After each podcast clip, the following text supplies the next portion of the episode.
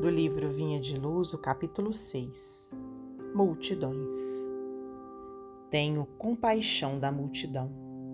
Jesus, no Evangelho de Marcos, capítulo 8, versículo 2.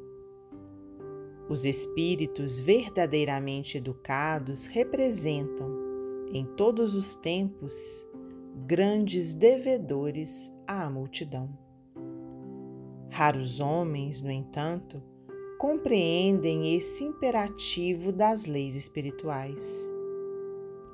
Em geral, o mordomo das possibilidades terrestres, meramente instruído na cultura do mundo, esquiva-se da massa comum, em vez de ajudá-la.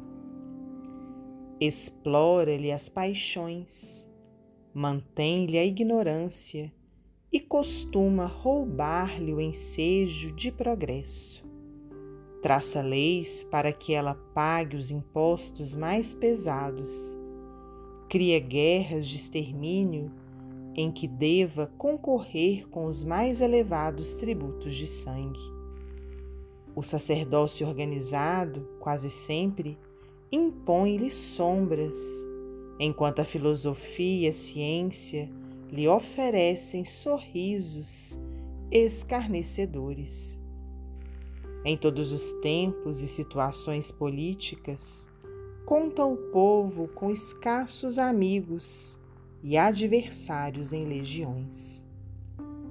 Acima de todas as possibilidades humanas, entretanto, a multidão dispõe do amigo divino. Jesus prossegue trabalhando.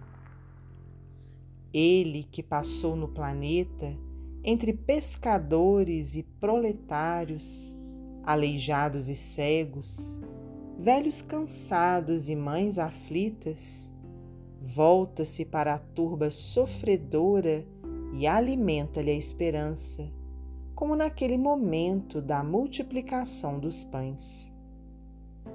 Lembra-te, meu amigo, de que és parte integrante da multidão terrestre. O Senhor observa o que fazes. Não roubes o pão da vida. Procura multiplicá-lo. Emmanuel, psicografia de Francisco Cândido Xavier.